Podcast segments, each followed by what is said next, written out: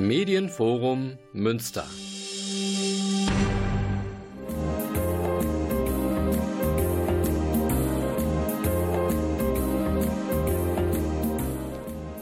Der Lesewurm. Neues vom Buch- und Hörbuchmarkt. Präsentiert von Volker Stephan.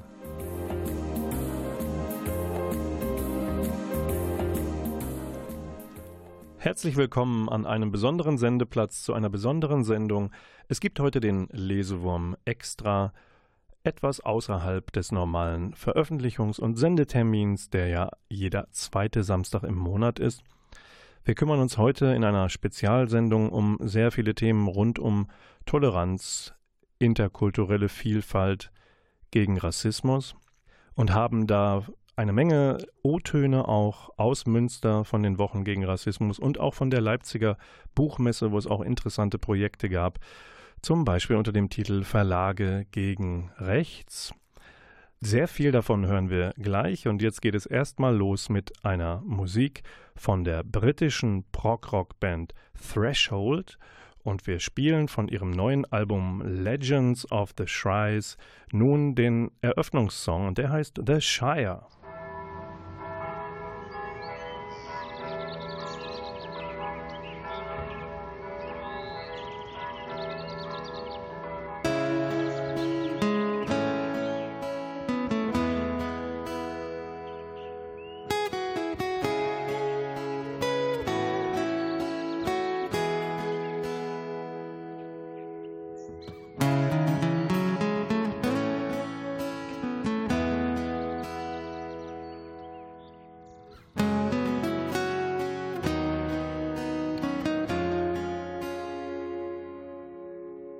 Once there was a man of many means,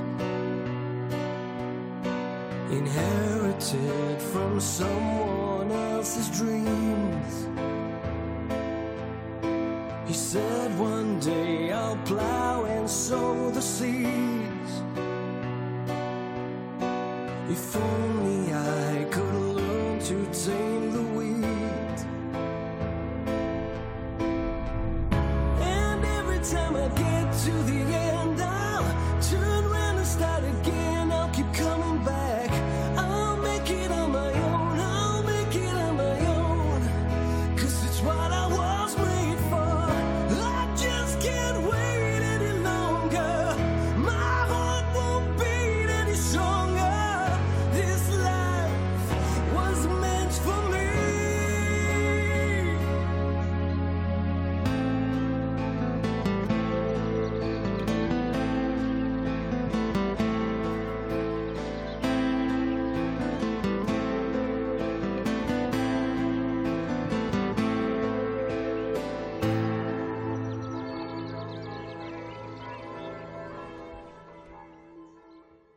Die Münsteraner Wochen gegen Rassismus sind heute zu Ende gegangen. Wir blicken noch einmal darauf zurück. Was haben wir da für euch im Angebot? Das Medienforum war so nett und hat die Eröffnungsrede von Kybra Gümüşay im Stadtweinhaus mitgeschnitten. Wer ist äh, Kybra Gümüşay? Sie ist eine Hamburger Journalistin und Bloggerin und äh, kümmert sich sehr, sehr viel in ihren Beiträgen und auch auf ihren Vortragsreisen um das Thema Verständigung gegen Rassismus und wie wir möglicherweise wieder eine etwas andere Debattenkultur erreichen. Kurz gesagt, wie wir miteinander sprechen können über die verschiedenen politischen Lager hinweg, ohne dass der Hass greift, also reden mit dem Ziel, dass wir vielleicht ein Ergebnis erreichen und nicht, dass wir uns gegenseitig unsere mehr oder weniger vielleicht manchmal auch extremistischen Positionen äh, um die Ohren schlagen.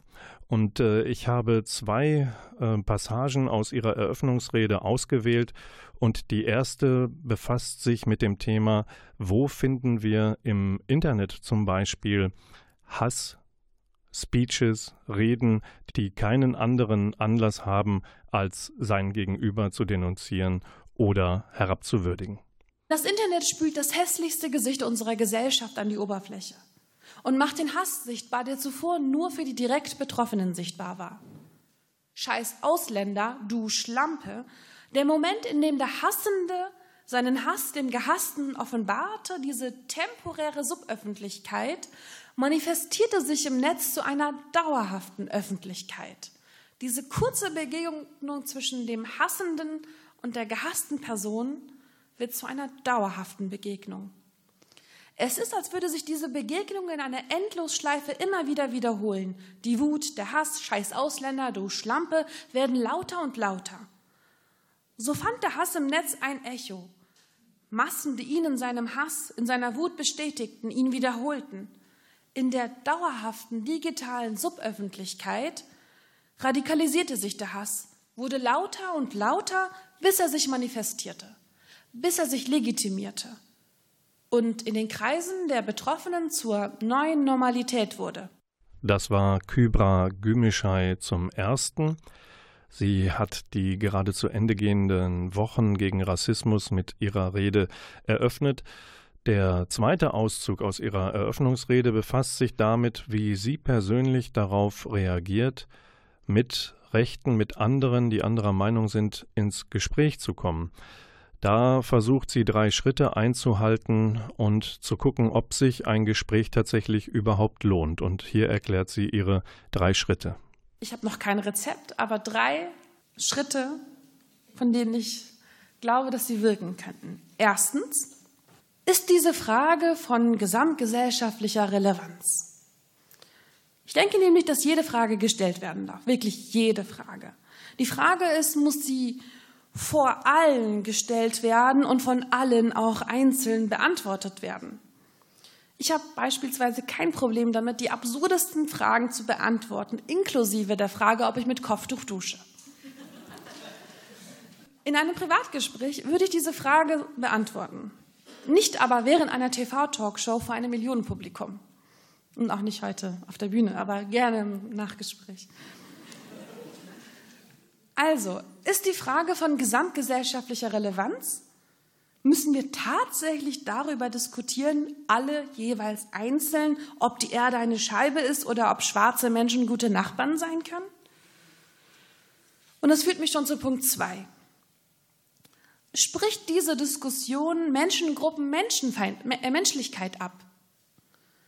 Eine Grundregel für jede Diskussion formulierte der US-amerikanische Autor Robert Jones bereits hervorragend. Er sagte, We can disagree and still love each other, unless your disagreement is rooted in my oppression and denial of my humanity and right to exist. Wir können unterschiedlicher Meinung sein und trotzdem einander lieben. Bis zu dem Punkt, wo unsere Nichtübereinkunft ihre Wurzel darin hat, dass du mich unterdrückst, meine Menschlichkeit mir absprichst und mir das Recht zu existieren absprichst. Und drittens fragen Sie sich ganz ruhig und entspannt und ehrlich, ist diese Diskussion und diese Frage zielführend, konstruktiv? Wenn wir die Frage diskutieren, gehört der Islam zu Deutschland, Stellen wir eine Frage, wo am Ende auch die Antwort lauten kann, nein, der Islam gehört nicht zu Deutschland. Und was bedeutet das dann? Was hat das zur Folge? Lohnt es sich, Diskussionen und Fragestellungen zu diskutieren, wo am Ende Antworten stehen, von denen wir nicht hoffen, dass sie eintreten? Dann sollten wir diese Frage vielleicht erst gar nicht diskutieren. Ich glaube, unter diesen Bedingungen kann gesellschaftlicher Diskurs besser gelingen. Kybra Gümüşay und sie hat auch noch mehr Ideen, wie dieser Diskurs gelingen kann. Sie setzte fort, damit hinzuweisen, mit Wohlwollen in der eigenen Auffassung und in den eigenen Gedankengängen würde man viel erreichen. Und äh, bemerkenswert war auch ihr Schlussplädoyer, sie würde sich am liebsten natürlich nicht mit Hass und rassistischen Äußerungen so viel beschäftigen. Und sie versucht auch andere Themen zu finden und da geht es ihr viel mehr um etwas anderes, nämlich sie würde viel lieber gerne über das Thema Liebe sprechen. Das war Kübra Gümüşay, die die Woche gegen Rassismus in Münster eröffnet hatte mit ihrer Rede. Wir machen jetzt eine weitere Musik und wechseln dann das Pflaster. Wir fahren sozusagen innerlich von Münster nach Leipzig zur Buchmesse, treffen dort aber auch wieder auf Münsteraner Menschen. Und äh, zwischendurch hören wir von Porcupine Tree und dem Album Deadwing den Song Lazarus.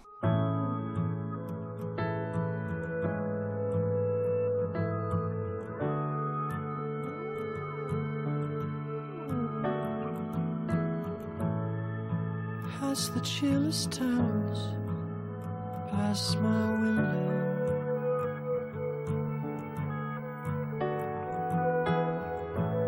I can see a washed out moon through the fog.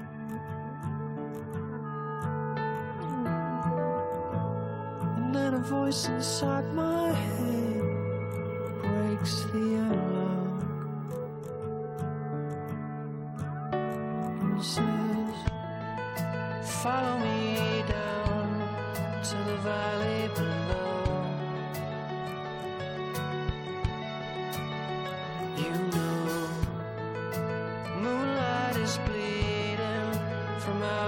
I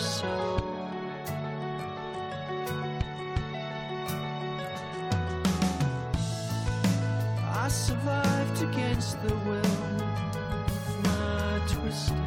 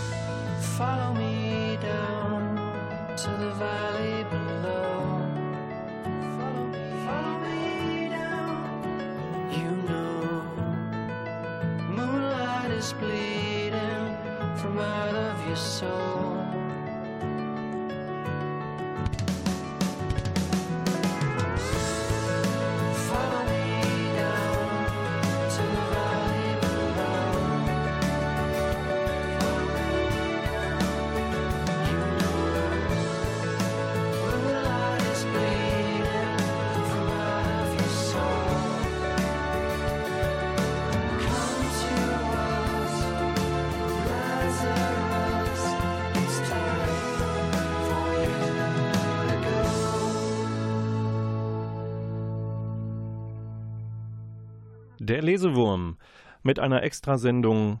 In der Technik sitzt wie immer Klaus Blödo. Herzlichen Dank für deine Zuarbeit. Wir haben eben mit einer Muslimin gesprochen. Wir haben sie äh, gehört von ihrer Eröffnungsrede der Münsteraner Wochen gegen Rassismus.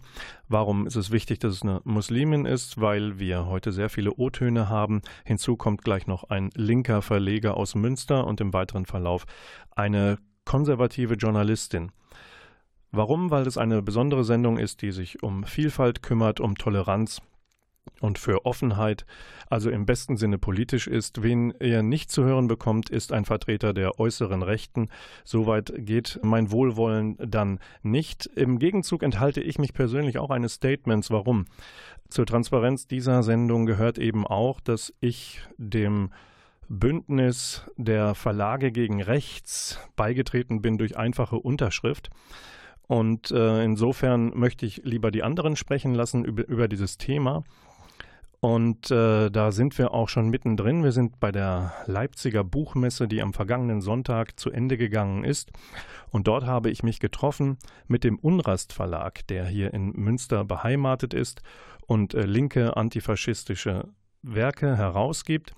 Ich habe Martin Schüring, einen der Eigentümer des Verlages, getroffen und habe ihn gefragt, was der Hintergrund der Initiative Verlage gegen Rechts ist. Von unserer ganzen Programmatik her ähm, haben wir uns immer als Antifaschistinnen verstanden und ja auch viele Bücher zu dem Thema gemacht. Und Auslöser äh, für, diese für dieses konkrete Bündnis waren letztlich äh, Ausschreitungen, die es letztes Jahr auf der Frankfurter Buchmesse gegeben hat, wo die extremen Rechten massiv aufgetreten sind einen Verleger niedergeschlagen haben, ähm, sich auch ganz aggressiv uns direkt gegenüber positioniert haben und äh, daraus entstand äh, der Wunsch, die aus unserer direkten Distanz zu entfernen in der Halle und überhaupt politisch sich zusammenzuschließen und denen etwas entgegenzusetzen. Ich persönlich, das ist meine ganz persönliche Meinung, glaube, dass man mit derart ideologisch gefestigten Rechten den Dialog nicht suchen braucht, weil die werden sich nicht bewegen und ich werde mich wahrscheinlich auch nicht großartig bewegen. Wir werden da keinerlei äh, gemeinsame Berührungspunkte finden. Was anderes sind, sage ich mal, äh, rechte oder rechtsorientierte Bürgerinnen, die hier am Stand vielleicht auftauchen äh, und ähnliche Inhalte verbreiten, mit denen ich dann schon ins Gespräch gehe und versuche zu überzeugen. Äh, aber das ist was anderes als sie wirklich ideologisch gefestigt. Man muss sich vorstellen, die treten mit einer eigenen Schutzmannschaft auf. Die haben einen eigenen, eigene Bodyguards vor Ort. Das sind militante Rechte. Mit denen kann man nicht mehr reden. Auf der Leipziger Buchmesse war das jetzt der erste O-Ton von Martin Schüring aus dem Münsteraner Unrast Verlag. Ähm, es gab in Leipzig in diesem Jahr, anders als vor einem halben Jahr in Frankfurt, keine direkten körperlichen Auseinandersetzungen zwischen Linken und Rechten. Das ist gut zu heißen. Auf der anderen Seite kam es natürlich zu Konfrontationen, die aber Gott sei Dank friedlich verlaufen sind. Ich habe Martin Schüring auch noch gefragt, was Sie denn aktuell im Programm haben äh, zum Thema Antirassismus. Und da hat er verwiesen auf eine Art interaktives Handbuch der äh, Antirassismus-Trainerin Tupoka Ojet. Eine Deutsche, die herausgebracht hat gerade Exit Racism bei Unrast mit dem Untertitel Rassismus kritisch denken lernen, ist gerade im März diesen Jahres erschienen. Und äh, die Afrodeutsche hat eine deutsche Mutter und einen afrikanischen Vater. Und äh, was es mit diesem Buch auf sich hat, hat Martin Schüring vom Unrast Verlag jetzt noch einmal erklärt. Sie klammert explizit äh, extreme Rechte aus. Das ist ein Buch, das wendet sich an alle anderen, hat sie gestern auf der Veranstaltung auch nochmal explizit gesagt. Äh, sie geht von der äh, Theorie aus und der, auch der eigenen Erfahrung, äh, dass wir alle rassistisch sozialisiert sind auf die eine oder andere Art und Weise. Ähm, dass das aber ein sehr großes Tabu ist, überhaupt zu benennen, Rassismus, dass alle sich angegriffen fühlen und Rassismus immer in die rechte Ecke verlagert wird. Und die sagt, okay, das sind aber jetzt gar nicht nur die Rechten, sondern wir alle, wenn wir mal genau gucken, haben unsere Punkte, das kann sie auch sehr schön belegen, äh, wo wir Privilegien zum Beispiel haben, die wir gar nicht wahrnehmen. Zum Beispiel? Na, zum Beispiel müssen wir uns nicht Gedanken machen, welche Wege wir abends gehen, in welche Städte wir reisen dürfen, äh, ob wir alleine unterwegs sein können in solchen Gegenden. Und wir bedeutet in dem Fall? Wir bedeutet in dem Fall äh, weiße Männer vor allen Dingen. Weiße Frauen haben aus anderen Gründen vielleicht ähnliche Probleme. Das weiß ja auch das das thematisiert sie auch, dass es natürlich nicht die einzige diskriminierte Gruppe ist, ähm, dass es aber ganz bestimmtes Denken gibt, dass das normal wäre, dass man das könnte und das stimmt gar nicht. Und wer das nicht wahrnimmt, ist schon in die erste Falle sozusagen eingetreten. Wer sollte dieses Buch also lesen? Das richtet sich explizit an weiße Menschen, die unbewusst Rassismus ausüben. Sie ist ja Antirassismus-Trainerin. Sie gibt also Workshops und Seminare zu dem Thema und versucht die Leute auf eine sehr sanfte und entgegenkommende Art äh, zu, dazu zu bringen, dass sie einen Einblick gewinnen in ihre eigenen Strukturen und da auch wieder raus. Soweit mein Gespräch auf der Leipziger Buchmesse mit Martin Schüring vom Unrast Verlag hier aus Münster. Die der Verlag hat sich angeschlossen der äh, Initiative Verlage gegen Rechts. Da gab es eine Auftaktveranstaltung vor dem Gewandhaus und auf der Messe selbst ist es bis auf einige Konfrontationen gewaltlos abgelaufen. Äh, der Martin hat gesagt, er würde sich nicht sehr weit hinauswagen an den rechten Rand, um dort die Diskussion zu versuchen. Gleich hören wir noch im weiteren Verlauf der Sendung eine konservative Journalistin, die im konservativ-liberalen Bereich angesiedelt ist und die versucht, konservative Menschen davon zu überzeugen, ähm, nicht zu extremistische Positionen einzunehmen. Das hören wir später. Jetzt gibt es die nächste Musik und zwar aus der Frühphase von Chris de Burgh. Ja, ihr hört richtig, der hat auch mal tut mir leid für alle Schlagerfans, auch mal richtig anspruchsvolle Musik gemacht. Und wir hören jetzt von ihm Patricia the Stripper. Dennis is a menace with his anyone for tennis and beseeching me to come and keep the score. And Maud says, Oh Lord, I'm so terribly bored. I really can't stand it anymore. I'm going out to dinner with a gorgeous singer to a little place I found down by the quay. Her name is Patricia. She calls herself Delicia, and the reason isn't very hard to see. She says God made her a sinner just to keep fat men thinner as they tumble down in heaps before her feet. They hang around in groups like battle weary troops. One can often see them queue right down the street. You see, Patricia, or Delicia, not only is a singer, she also removes all her clothing. For Patricia is the best stripper in town. And with a swing of her hips, she started to strip to tremendous applause. She took off her drawers and with a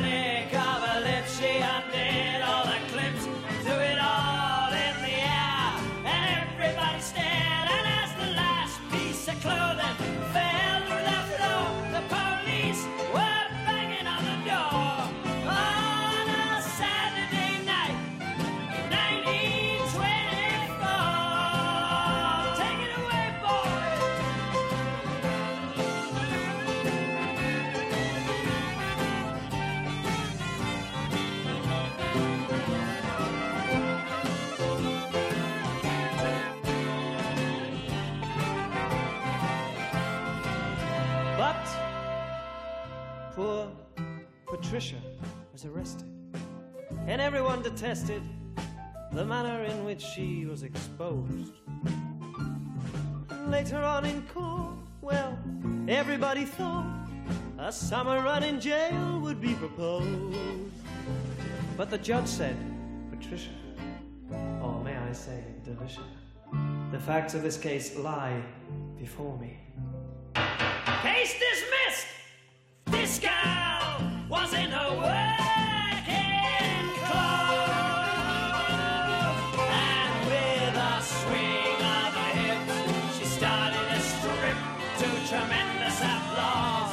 She took off her drawers and with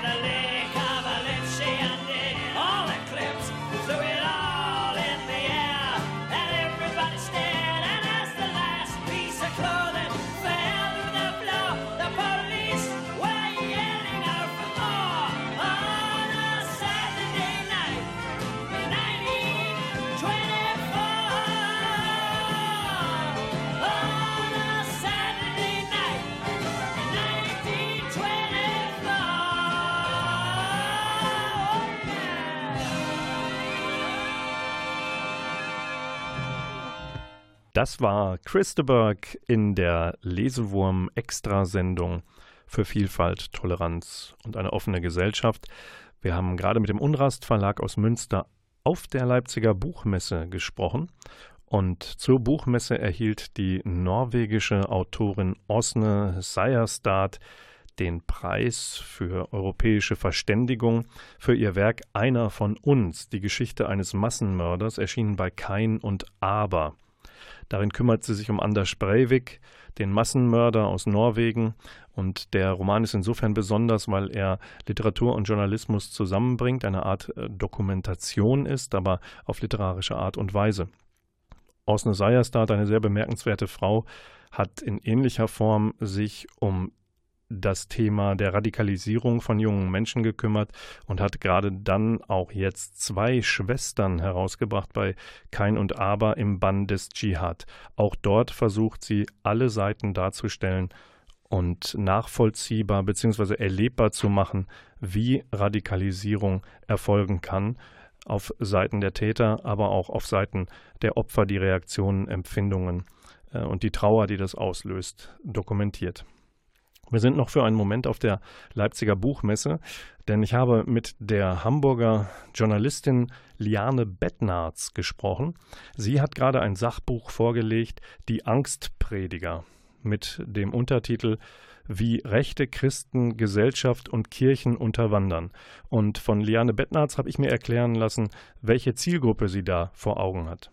Bei dem Thema Rechte Christen ähm, geht es um einen bestimmten Teil des konservativ-christlichen Milieus, der sich in den letzten, zunehmend, letzten Jahren zunehmend offen erweist für rechtspopulistisches Gedankengut, teilweise auch, aber eher seltener für radikal rechtes Gedankengut, also beispielsweise für ähm, Ideen, die im völkischen Teil der AfD vertreten werden. Und ähm, in diesen Milieus ist man meistens auch sehr affin für die AfD und hat sich ähm, zunehmend abgekoppelt eigentlich von ähm, der CDU, die lange Jahre so eine Art ja gesetzte Partei auch für viele Christen war, weil man das Gefühl hat, dass sich die ähm, CDU sehr stark von konservativ-christlichen Prinzipien entfernt hat unter der Regierung oder den verschiedenen Regierungen auch von Angela Merkel. Das Ganze ist deshalb beunruhigend, weil natürlich jemand, der als frommer Christ auftritt ähm, und rechtes Gedankengut vertritt, es damit relativ einfach hat, ähm, in die bürgerliche Mitte vorzudringen, weil man ja zunächst mal so eine Art Vertrauensvorschuss oftmals hat gegenüber Christen. Und ähm, das ist auch der Grund, warum sich die Kirchen letztlich damit auseinandersetzen müssen und, ähm, und klarstellen müssen, dass die Positionen, die dort vertreten werden, eben nicht zum universalistischen Christentum passen. Oder anders ausgedrückt ist es so, dass man in diesen Milieus oft den Eindruck hat, das Christentum wird sehr stark reduziert auf ein Abwehrbollwerk gegen die angebliche Islamisierung. Ähm, und das Fremde, das Fremde empfindet man als bedrohlich für das sogenannte eigene, sprich für die eigene abendländische Identität. Aber das hat im Grunde mit den Grundprinzipien der Bibel wie auch Nächstenliebe und Barmherzigkeit nicht mehr viel zu tun. Und gefährlich wird es in dem Moment, äh, in dem versucht wird, eine Gesellschaft zu unterwandern oder politischen Einfluss zu gewinnen, um das Rad der Zeit möglicherweise zurückzudrehen, was ähm, Erfolge bei der Gleichstellung von Mann und Frau ähm, bedeutet, ähm, oder andere Minderheitenrechte zurückzudrehen, oder was ist da die spezielle Gefahr? ja, genau. Also die Gefahr ist natürlich, dass auch Stimmung gemacht wird gegen Minderheiten. Auch da muss man wieder unterscheiden. Also klassisches Thema im Grunde Homosexualität. Das ist jetzt nicht recht rechts gegen die Ehe für alle zu sein, aber gezielt gegen homosexuelle Stimmung ähm, zu machen, was man teilweise in diesem Milieu findet, das ist dann eben sehr wohl schon etwas, was diese Grenze überschreitet. Also man kann natürlich aus einem traditionellen Familienbild heraus ähm, gegen die Ehe für alle sein. Man kann das auch aus einem sehr strikten christlichen Verständnis. Das ist auch eine Generationenfrage in gewisser Weise und auch nicht schlimm.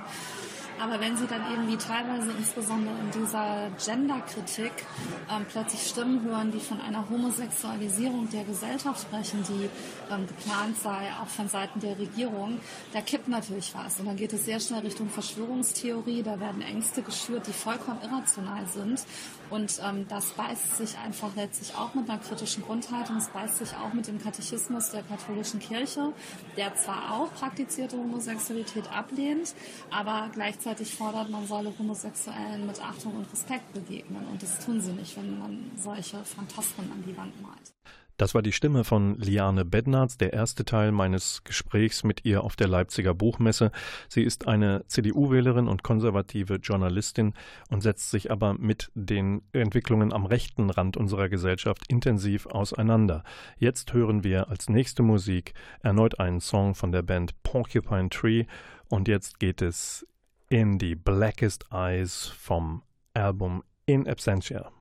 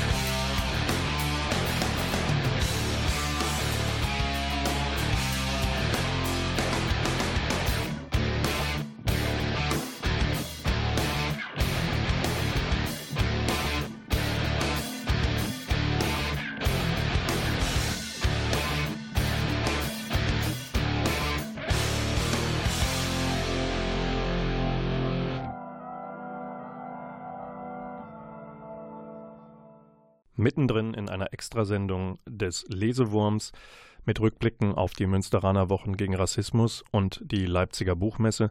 Wir hören einen weiteren Auszug aus meinem Gespräch mit der Hamburger Journalistin Liane Bettnarz, die sich rechte Christen vorgenommen hat in ihrem aktuellen Buch.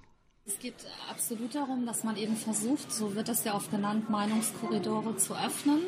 Man kann auch sagen, dass ein Großteil ähm, der rechten Christen alles Menschen sind, die Sarrazin zum Beispiel ähm, sehr verteidigt haben und auch diese Haltung haben, man wird doch wohl mal sagen dürfen. Und letztlich wird eben Ressentiment salonfähig gemacht im christlichen Kleid. Und das Ganze wird dazu noch als konservativ etikettiert. Und ich versuche in meinem Buch, das sehr dezidiert aus nicht linker, sondern liberal-konservativer Sicht beschrieben ist, diese Grenze aufzuzeigen bei allen möglichen Themen. Sei es Islam, sei es Homosexualität, sei es Genderkritik, sei es auch die Haltung zur EU. Wo verläuft eigentlich diese Grenze zwischen konservativ und rechts? Insofern geht das Buch jetzt über die reine christliche Szene auch ein bisschen noch darüber hinaus, weil es da sehr viel Unklarheiten gibt. Und es ist so, dass die neurechte Szene, auch die, ähm, auch die AfD, sehr oft sich selber etikettieren als konservativ. Und das führt eben dazu, dass gerade sehr viele Christen denken, oh, das ist doch eine tolle christliche Partei, die sind gegen Abtreibung, die sind gegen Gender. Und aber gleichzeitig entweder nicht merken, was sie damit auch an Gedankengut übernehmen, oder aber dieses auch bereitwillig auf ähm, ja, aufnehmen. Bestes Beispiel Joachim Kuhs, der ähm, Schriftführer im Bundesvorstand der AfD und gleichzeitig der jetzt kommissarische ähm, Leiter der Gruppierung Christen in der AfD, hat in seiner Bewerbungsrede auf dem Bundesparteitag der AfD in Hannover allen Ernstes gesagt, Deutschland werde infiltriert von fremden Kulturen.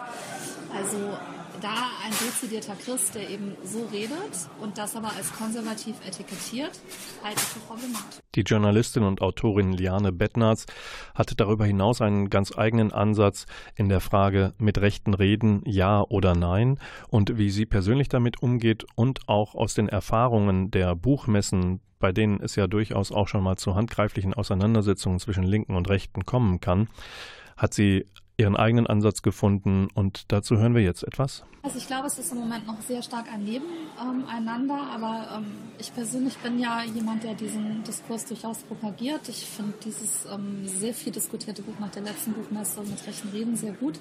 Ich war selbst gerade am Stand äh, von Antaios und habe dort länger gesprochen. Ähm, ja, also ich glaube, dass nur dieses Übereinanderreden auch im Endeffekt nicht weiterführt. Man wird natürlich neurechte Vordenker von ihren Ideen nicht abbringen, aber vielleicht kann man doch auch manches, manches anstoßen, so dass man versucht so ein bisschen, dass sich beide Seiten immer weiter hochschaukeln, auch dem entgegenzuwirken. Ähm, und ähm, ich sehe dazu eigentlich keine Alternative. Denn man muss einfach sehen, dieses Denken ist da, es ist in der Gesellschaft da. Menschen entwickeln zunehmend Ängste und durch reine Ausgrenzung und Diskursverweigerung werden wir keinen einzigen AfD-Wähler davon abbringen, die AfD zu wählen. Das war mein Gespräch auf der Leipziger Buchmesse mit Liane Bettnarz über ihre Neuerscheinung Die Angstprediger. Welchen Einfluss haben rechte Christen in Deutschland? Und jetzt geht es mit einer kurzen Musik weiter, die uns ein wenig stimmungsfroher macht vielleicht.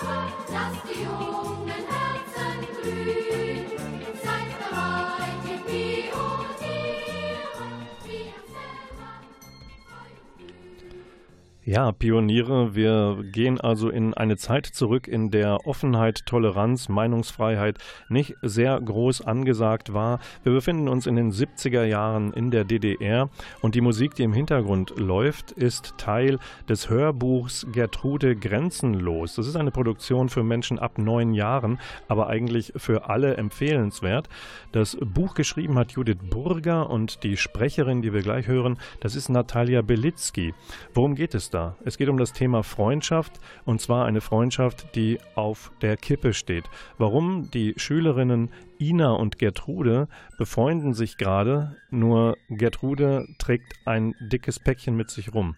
Ihre Eltern haben einen Ausreiseantrag gestellt und deswegen darf Ina sich eigentlich mit ihr nicht mehr treffen. Wir hören jetzt einen Auszug aus diesem Hörbuch, erschienen bei Sauerländer Audio Deine Mutter hat dir verboten, mich zu besuchen? Fragt Gertrude plötzlich. Sie hält die Tasse mit beiden Händen fest und sieht aus dem Fenster. Was? Ich fühle mich überrumpelt. Jetzt dreht sich Gertrude um. Na, gestern, als du bei uns geklingelt hast und so außer Atem warst, da hast du es gesagt. Hab ich nicht so gemeint. Wirklich. Kannst es ruhig sagen. Ich verstehe es ja. Natürlich will deine Mutter nicht, dass du zu mir kommst, denn das schafft euch nur Probleme. Gertrude schaut mich nun ganz ernst an, ihre blauen Augen fixieren mich. Und dann schaut sie sich kurz im Raum um, was eigentlich albern ist, denn es ist niemand außer uns beiden hier, und dann flüstert sie Bestimmt weiß sie es, so etwas spricht sich rum. Aber du weißt es noch nicht. Ina, meine Eltern haben einen Ausreiseantrag gestellt. Wumm. Das muss ich erst mal verdauen. Ausreiseantrag. Dieses Wort, es klingt, als hätte es einen dunklen Mantel an. Ich habe bisher noch keinen gekannt, der einen Ausreiseantrag gestellt hat, der für immer dieses Land verlassen und nie wiederkommen will. Ihr wollt in den Westen abhauen? Warum? Ich plumpse enttäuscht auf die Couch und stelle mir vor, wie mein Leben aussieht, wenn Gertrude wieder weg ist. Ein Ausreiseantrag. Was heißt das? Wie lange wird Gertrude noch hier sein? Vater möchte zu seinem Bruder. Ich hab dir doch erzählt, dass mein Onkel ausgereist ist. Wir dürfen ihn nicht besuchen, und meine Eltern sind nicht einverstanden damit, wie wir in diesem Land leben müssen. Wie ihr leben müsst? Weißt du, mein Vater ist Dichter. Er hat Gedichte geschrieben, die nicht allen gefallen haben. Genauso wie bei seinem Lieblingssänger. Den haben sie letztes Jahr nicht mehr zurück in die DDR gelassen. Er hatte ein Konzert im Westen und dann durfte er einfach nicht mehr zurück. Damit hier niemand mehr seine kritischen Liedtexte hört. Und jetzt darf Vater seit dem Ausreiseantrag auch keine Gedichte mehr veröffentlichen. Das glaube ich einfach nicht. Wie soll denn das gehen? Wenn einer plötzlich ein Gedicht im Kopf hat, eine Idee, dann muss er die doch aufschreiben. Was wäre, wenn es Gertrude Steins Die Welt ist rund nie als Buch gegeben hätte? Aber was steht denn in den Gedichten deines Vaters? Gertrude setzt sich gerade hin und legt die Beine in den Schneidersitz.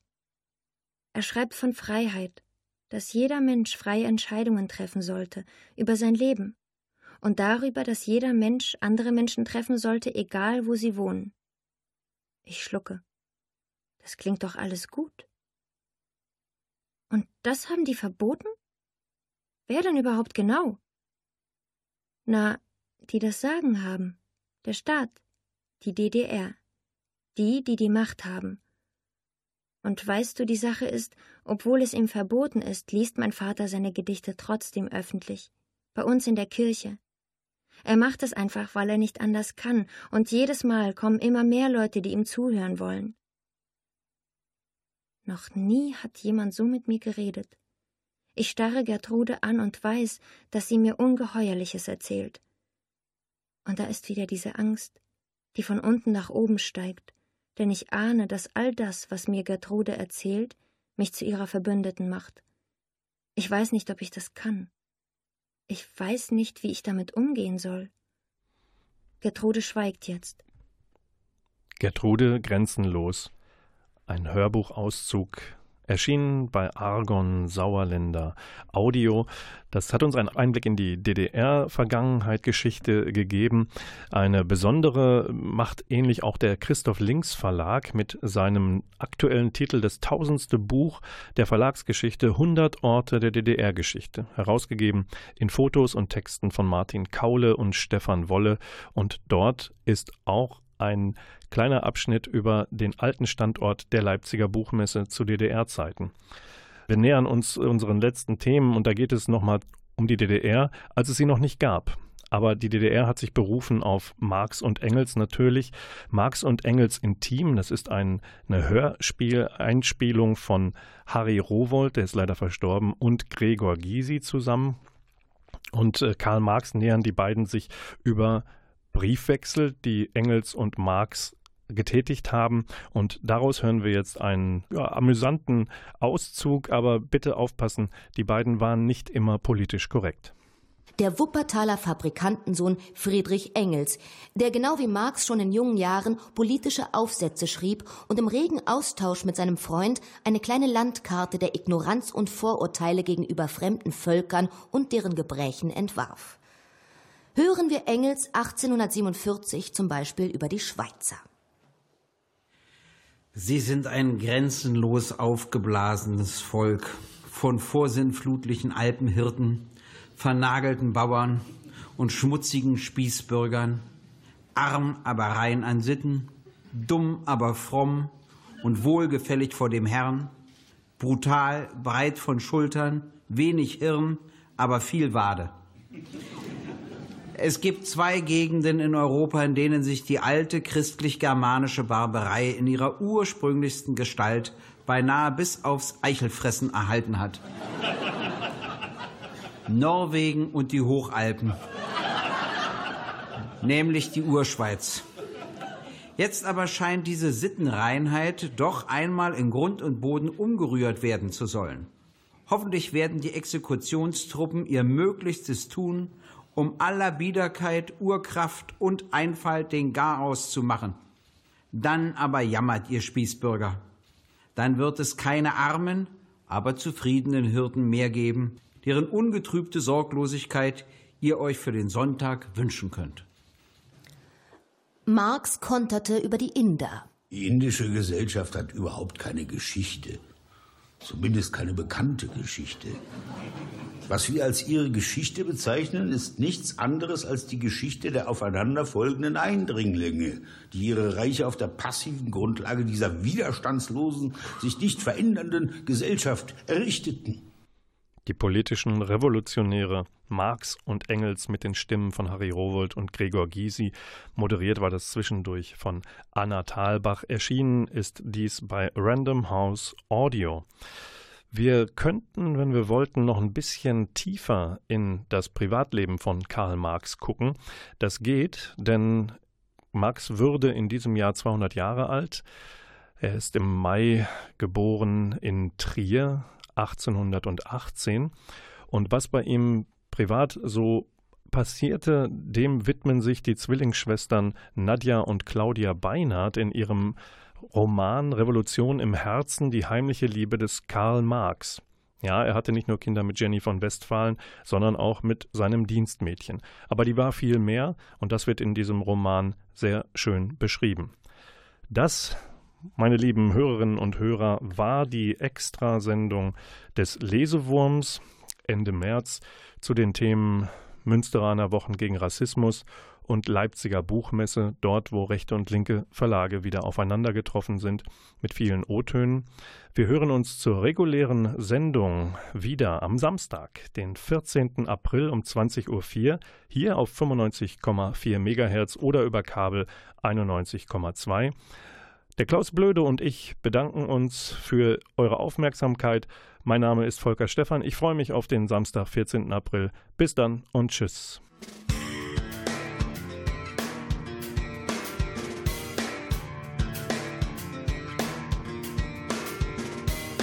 Hear the sound of music drifting in the aisles. Elevator Prozac stretching on for miles. Music of the future will not entertain. It's only meant to repress and neutralize your brain. So